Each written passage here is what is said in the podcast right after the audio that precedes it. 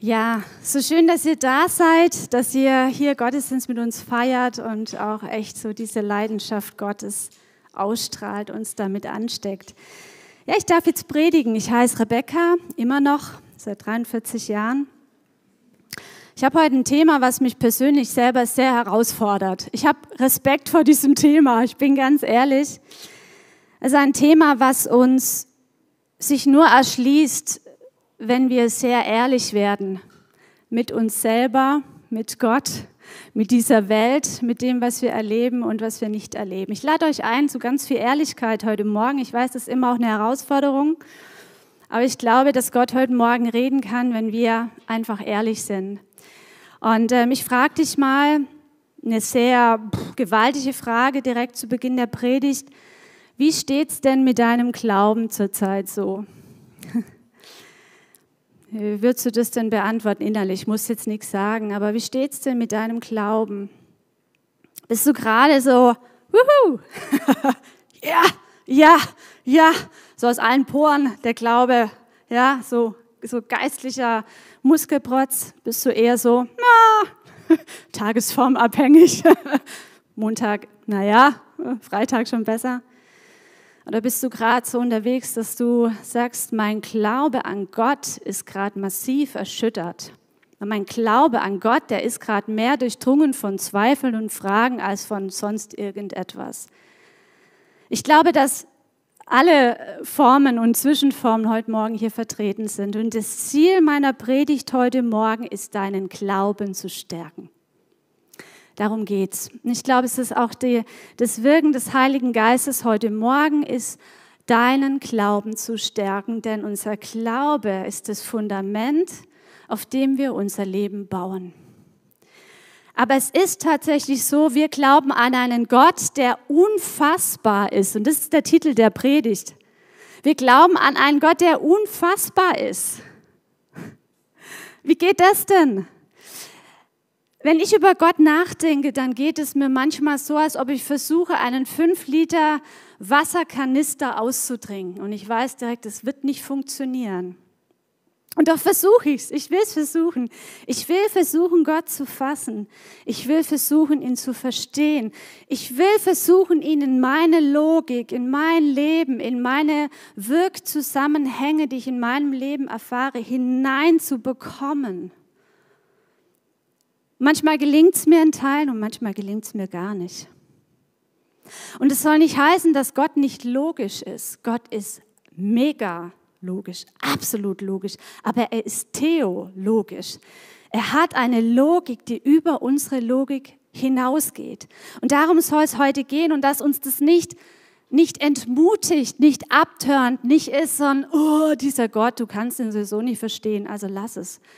Ich will auch nicht, dass ihr euer Denken abschaltet. Ganz im Gegenteil, ihr braucht richtig viel Hirnschmalz heute Morgen. Aber ich möchte, dass wir uns bewusst werden, dass wir an einen Gott glauben, der größer ist als wir und dass das gut ist. Amen, das ist gut, dass wir an einen großen Gott glauben. Und es ist so, wenn wir uns mit Fragen und mit Zweifeln und mit Widerständen auseinandersetzen, ist das gut. Das ist gut.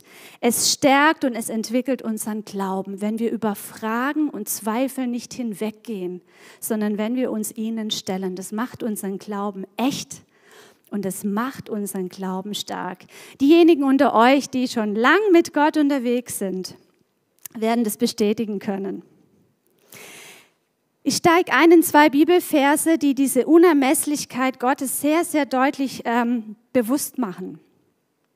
Das ist einmal im Psalm 147, da steht, groß ist unser Herr, gewaltig ist seine Macht, seine Weisheit ist unermesslich. Und dann lesen wir in Psalm 8, schaue ich hinauf zum Himmel, staune ich über das Werk deiner Finger. Betrachte ich den Mond und die Sterne, die du dort oben befestigt hast, so frage ich, was ist der Mensch, dass du an ihn denkst, das Menschenkind, dass du dich seiner annimmst? Und diese zwei Verse, die umfassen so diese ich sag mal, anscheinende Widersprüchlichkeit auch Gottes. Ein Gott, der völlig autark ist, dessen Intelligenzniveau weit, weit, also zumindest über meins, hinausreicht, weit hinausreicht und der gleichzeitig eine Sehnsucht ausdrückt, Gemeinschaft zu haben mit uns und der uns im Blick hat. Jeden einzelnen Menschen auf dieser Welt. Das kann ich nicht begreifen, ich bin ganz ehrlich. Und doch ist es so. So wird uns Gott in der Bibel beschrieben. Und es ist nur einer dieser anscheinenden Widersprüche, die unser Verstand nicht fassen kann. Aber so ist Gott. So ist Gott. Und wenn wir uns diesem Gott nähern und versuchen, ihn zu verstehen, versuchen, ihn kennenzulernen, und es ist gut, wenn wir das tun, wenn wir uns da äh, immer wieder auseinandersetzen, über Gott nachzudenken, dann gibt es so Bilder, die sich in uns formen über Gott. Und da bin ich gestolpert über einen Bibelvers aus 2. Mose, das ist im ersten Gebot der zehn Gebote. Und da sagt Gott zu seinem Volk Israel, du sollst dir kein Bild von Gott machen. Nichts, was im Himmel und auf der Erde ist und im Wasser unter der Erde, kann ihn darstellen. Wir überlesen es, glaube ich, relativ schnell, weil wir einfach so dann dran denken an so Götzenbilder. Wir denken dann, naja, die haben sich ein Kalb gegossen. Ja, oder wir denken an die Götter dieser äh, alten Religionen und anderen Religionen, die irgendwie Statuen hatten oder Berge oder heilige Bäume. Aber ein Gottesbild ist auch etwas, was wir in uns haben. Und ich möchte dich heute Morgen herausfordern, auch dein Bild von Gott nicht nur heute Morgen, sondern immer wieder auf den Prüfstand zu stellen. Und anzuerkennen, dass vielleicht auch dein Gottesbild, was du gerade hast, etwas ist, was unvollkommen ist. Je älter ich werde, desto mehr merke ich, dass ich mein Gottesbild immer wieder überarbeiten muss. Das ist nicht ultimativ. Und das Problem bei Gottesbildern, so sehr sie uns helfen, auch die Bibel nutzt ja Bilder, um uns Gott nahezubringen, das Problem ist, dass Gottesbilder sehr schnell einseitig werden, unzutreffend und sie sind immer subjektiv. Und ich beobachte mit großer Skepsis, wie oft Gottesbilder dazu missbraucht werden, ich nenne es jetzt mal so, um bestimmte Wertanschauungen oder bestimmte Weltanschauungen, bestimmte Meinungen, das kann von politisch bis sozial bis sonst wohin gehen, persönlich, alltagspraktisch, Gottesbilder reingequetscht werden in Ideologien. Da wird argumentiert, Jesus würde blub, blub, blub, blub tun. Ja?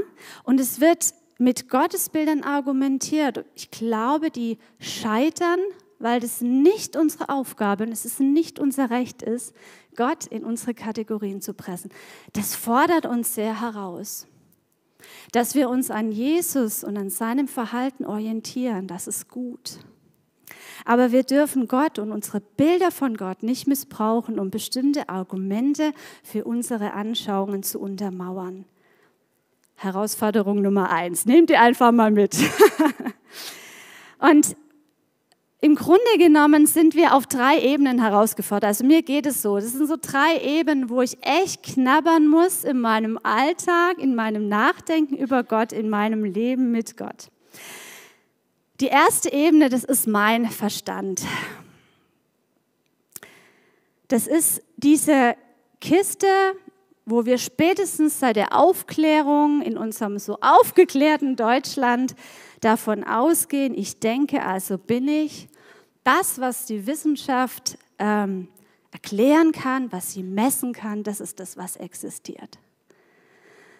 Und wenn wir mal ehrlich sind und uns so umhören, dann ist es oft die einhellige Meinung so in, in der Welt, sag ich mal, zu sagen, das, was uns die Wissenschaft erklären kann, ist das, was existiert. Aber die Bibel sagt uns, Wissen ist immer Stückwerk. Wissen ist immer Stückwerk. Und diese Logik, die wir jetzt haben, ist immer zeitlich flüchtig. Ich möchte mal ein Beispiel machen, das ist sehr eindrücklich. Wenn wir nur mal denken an das Thema Medizin und medizinischen Fortschritt und dann denken wir, dann springen wir mal gedanklich 150 Jahre zurück. Und dann befinden wir uns in einer Zeit, als die äh, Mikrobiologie so ihre Anfänge nahm. Robert Koch in Deutschland hat angefangen zu forschen und hat herausgefunden, Krankheiten werden häufig übertragen durch Bakterien. Wow! Revolutionäre Lehre. Da lächeln wir heute drüber. Ist ja klar, wissen wir doch alle. Und dann geh mal von Robert Koch noch ein paar Jahrzehnte nur zurück und dann landest du in der Zeit von Ludwig dem Sonnenkönig in Frankreich der sich, die Überlieferung sagt, maximal dreimal in seinem Leben gebadet hat. Warum? Weil die damalige Lehre war, Wasser spült Krankheit durch die Poren der Haut in den Körper.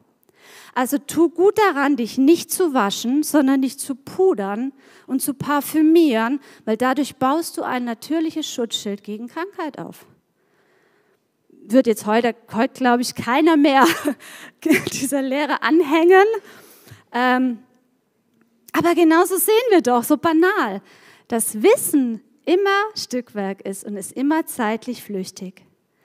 Und auch in dem Denken über Gott und in deinem Denken über Gott lade ich dich ein, eine, eine Demut auch zu entwickeln, zu sagen, mein jetziges Denken über Gott, das ist im Moment akzeptabel. Wir sprechen in der Wissenschaftstheorie davon, dass wir Dinge nie eigentlich beweisen, sondern mit Befunden schließen wir falsche Sachen aus. Und Befunde sind immer vorläufig akzeptabel. Sogar in der Wissenschaft erkennt es an. Und dann ist es doch anmaßend zu glauben, dass unser aktuelles Denken über Gott, egal ob von Christen oder Nichtchristen oder wie auch immer, ultimativ ist. Hab Mut, dich deines Verstandes zu bedienen. Da bin ich ganz bei Immanuel Kant. Aber sei demütig in dem, dass Gott und der Heilige Geist dieses Bild von Gott in deinem Denken immer wieder überarbeiten darf. Das ist spannend und es ist wichtig, dass wir das zulassen. Die zweite Ebene ist die Gefühlsebene. Wow. Wir sind ja aus der Zeit der Aufklärung. Ich denke, also bin ich jetzt in einer Zeit, ich fühle also bin ich. Ja? Also meine Wahrnehmung ist, dass wir heute eine akzeptierte, wie soll ich Ihnen sagen, eine akzeptierte Haltung haben. Das, was mein Gefühl mir sagt, ist Wirklichkeit. Es gibt keine objektive Wahrheit und Wirklichkeit. Es ist alles konstruiert.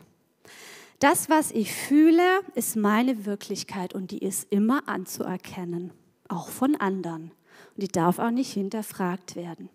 Das ist so ein bisschen die heutige, der heutige Leitfaden. Ich tue mich schwer damit, auch aus dem Wort Gottes, weil das Wort Gottes sagt uns, es gibt Wahrheit, es gibt Wirklichkeit. Und das Problem ist, wenn du deinen Glauben darauf aufbaust und dein Bild von Gott, in dem, was fühle ich von Gott. Ich höre öfters, ich habe mich das auch selber schon sagen hören, ich fühle Gott nicht. Ich fühle Gott nicht. Gott, wo bist du? Ich fühle dich nicht. Zeig dich. Ich habe da oft auch schon um Vergebung gebeten für solche Gebete. Zeig dich, Gott. Ich spüre dich nicht. Es ist auch nicht so, dass das was Schlimmes ist, so zu beten, aber ich glaube, es trifft nicht unbedingt die biblische Wahrheit, wer Gott ist und was er ist und wie er wirkt.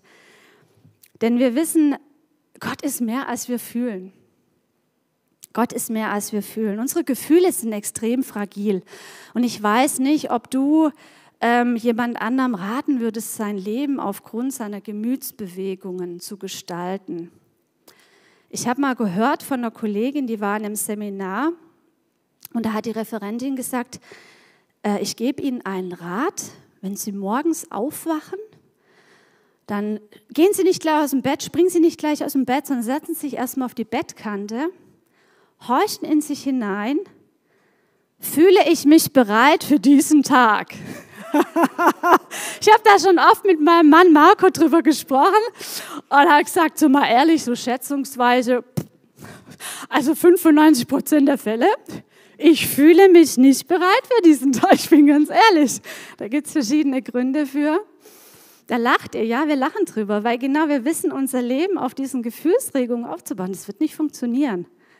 Ja, also hier Fiona David, wenn Gideon schreit, Hunger, Essen.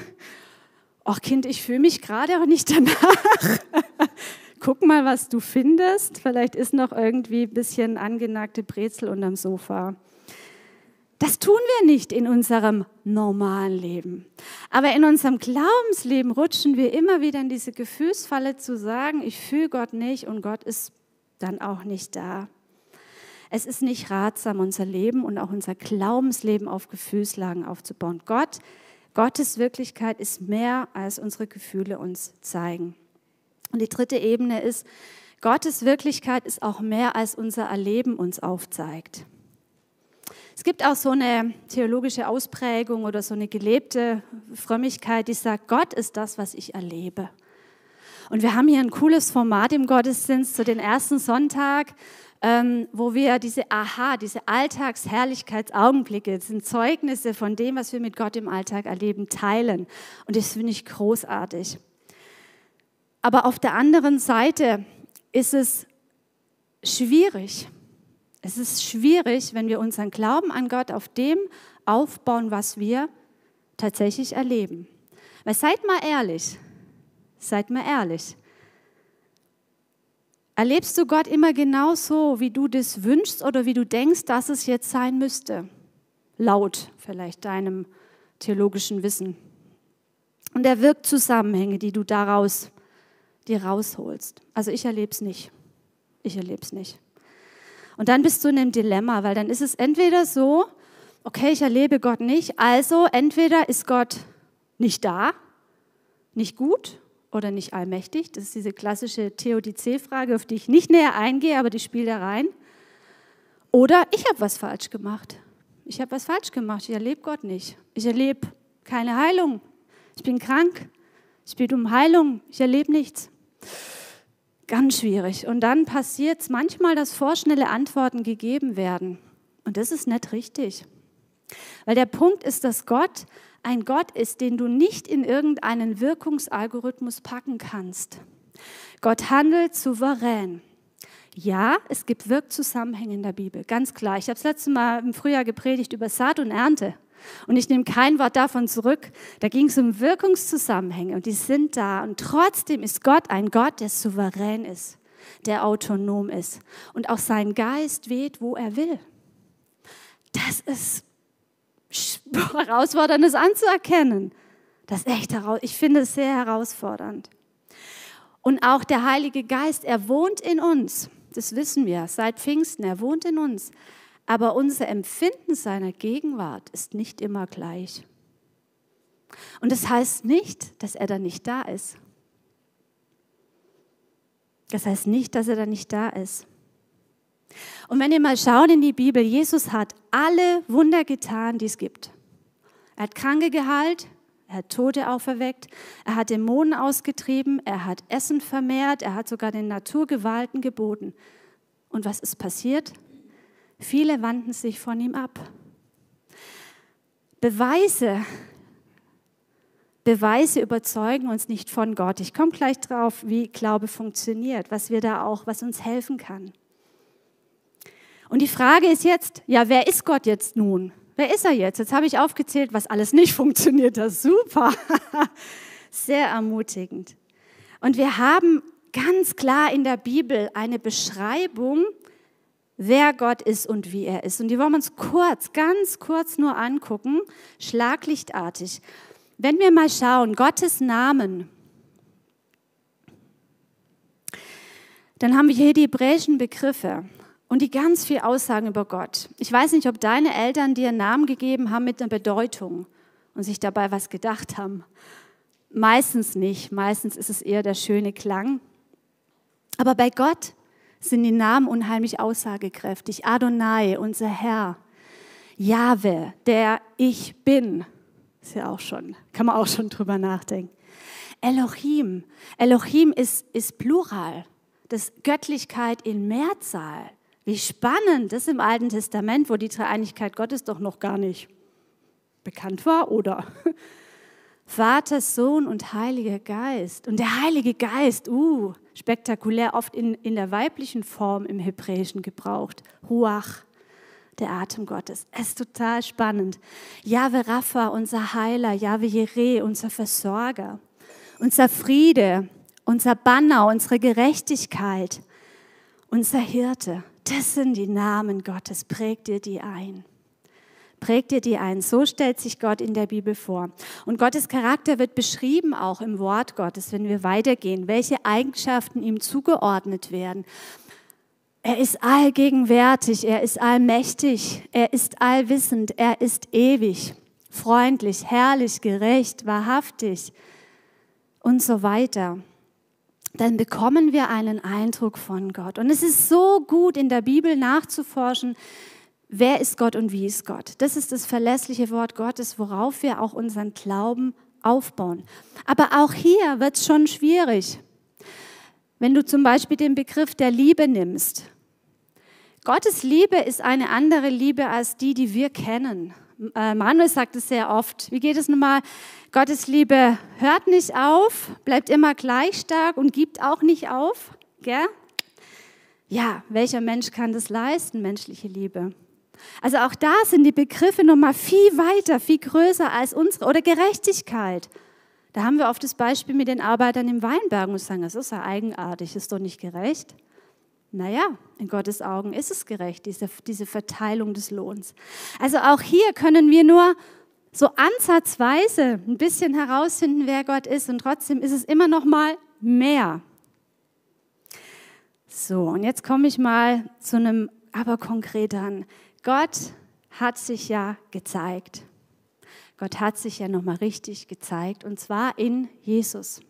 Jesus sagt in Johannes 14, wer mich sieht, der sieht den Vater. Und ich bin Gott so dankbar, dass er wirklich Mensch geworden ist. Wir sagen das oft als Floskel, Gott ist Mensch geworden. Aber das macht Gott doch anfassbar, das macht Gott doch plastisch. Das zeigt doch, was es wirklich konkret heißt, die Liebe Gottes. Wie drückt sich diese Liebe aus? Wie drückt sich die Barmherzigkeit Gottes aus? Wie drückt sich die Leidenschaft für Gottes Reich aus? Wie drückt sich die Unparteilichkeit aus? Wie drückt sich Wahrheit aus? Wie drückt sich ein praktisches Gott mit uns im Alltag aus? Das erkennen wir in Jesus. Lest die Evangelien rauf und runter. Lest die Evangelien, lernt Jesus kennen. Das ist wirklich, dass wir durch Jesus Gott kennenlernen.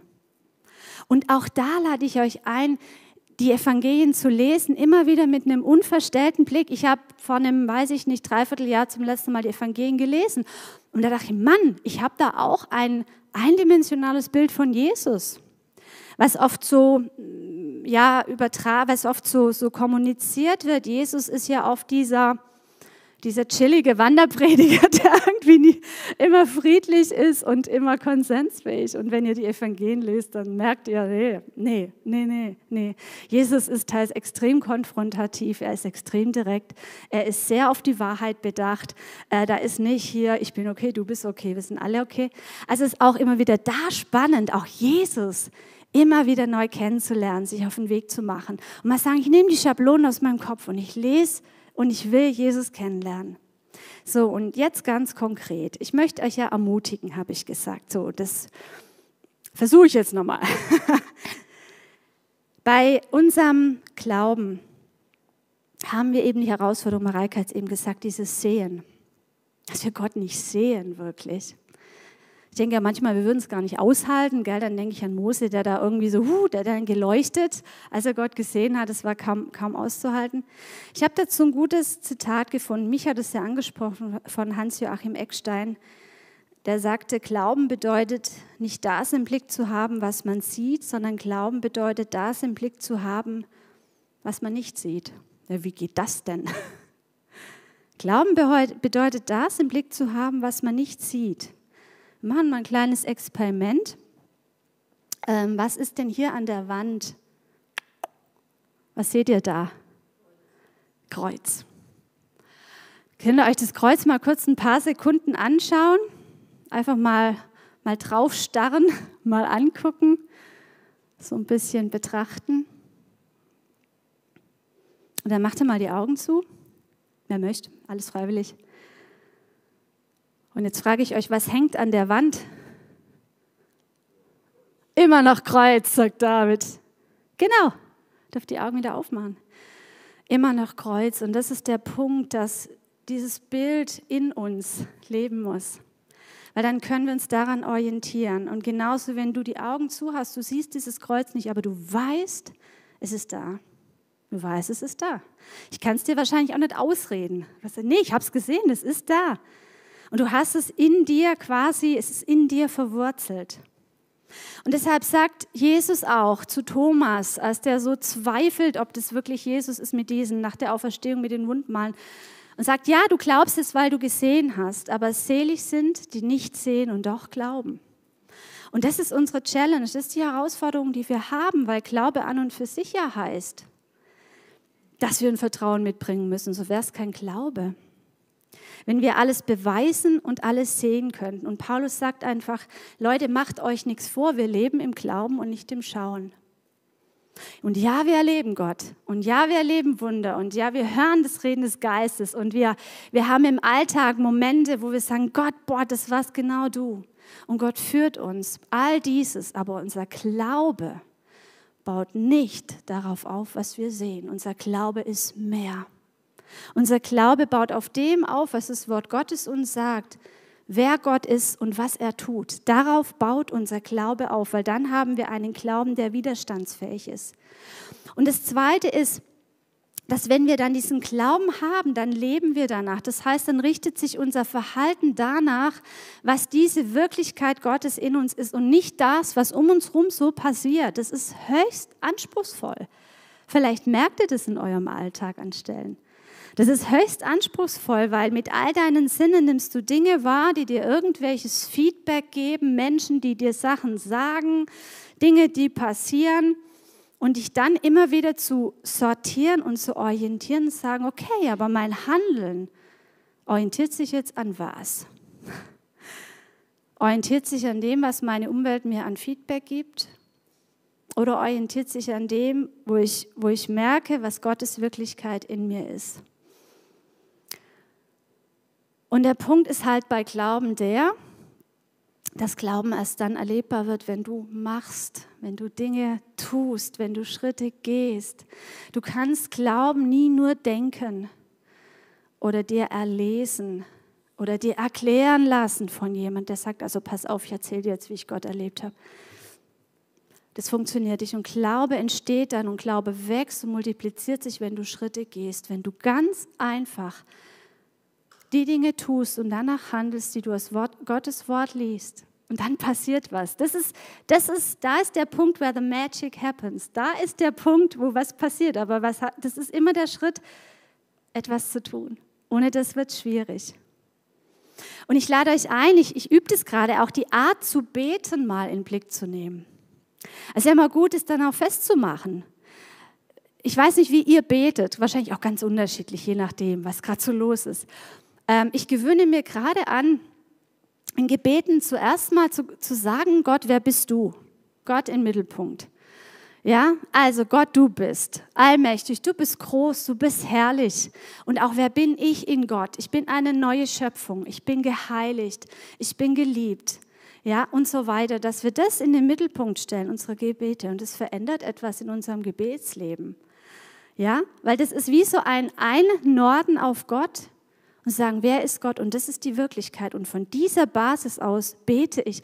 Und dann ist es nämlich auch viel einfacher, in dem Willen Gottes zu beten, als wenn wir reinpurzeln manchmal in unsere Gebete. Das ist auch alles okay. Es geht jetzt nicht um richtig und falsch, aber es geht darum, mal das zu überprüfen, mal auszuprobieren und immer gleich, was ist mein Leben? Was ist meine Situation? Was sagen, Gott, wer bist du denn? Wer bist du? Was bist du? Wer bin ich in deinen Augen? Und dann gibt es die Herausforderung, dass Glauben auch bedeutet, dass wir Gott suchen auf der einen Seite und dass wir gleichzeitig geduldig auf ihn warten.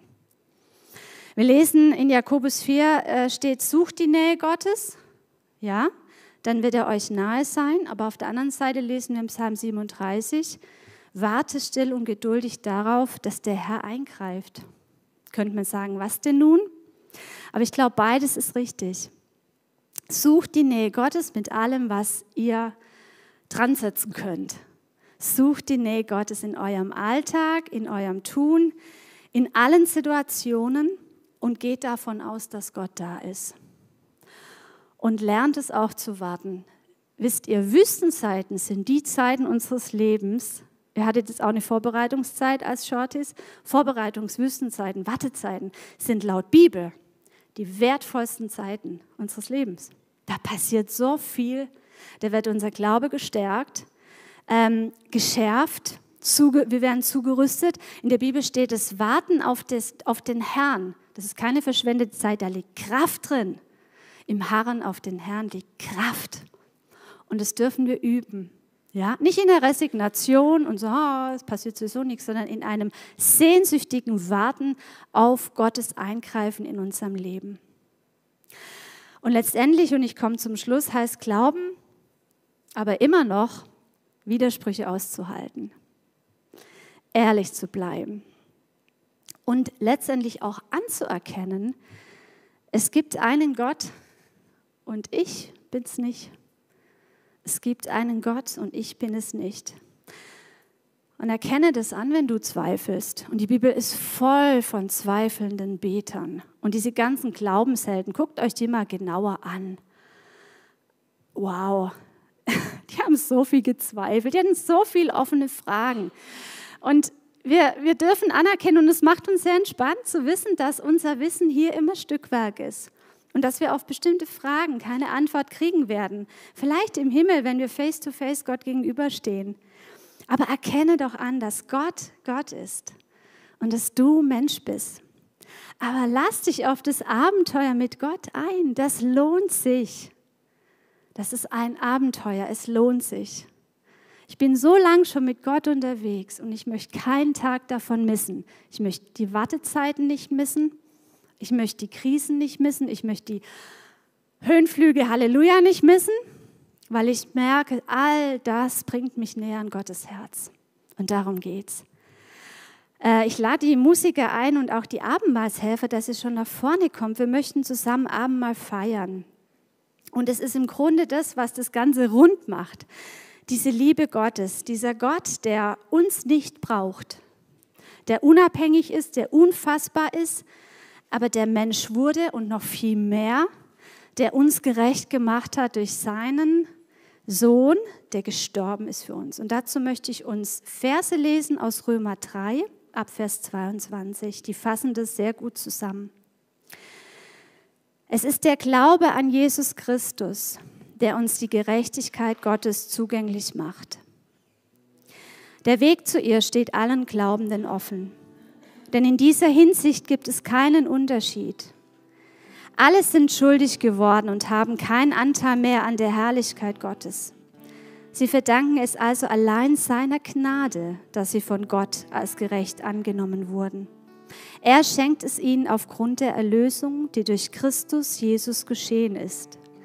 Durch dessen Blut hat Gott ihn als Zeichen der endgültigen Versöhnung eingesetzt. Und durch den Glauben erhalten wir Anteil daran. Jesu Tod am Kreuz ist der größte Widerspruch und gleichzeitig der klarste Hinweis auf die Liebe und auf die Allmacht Gottes.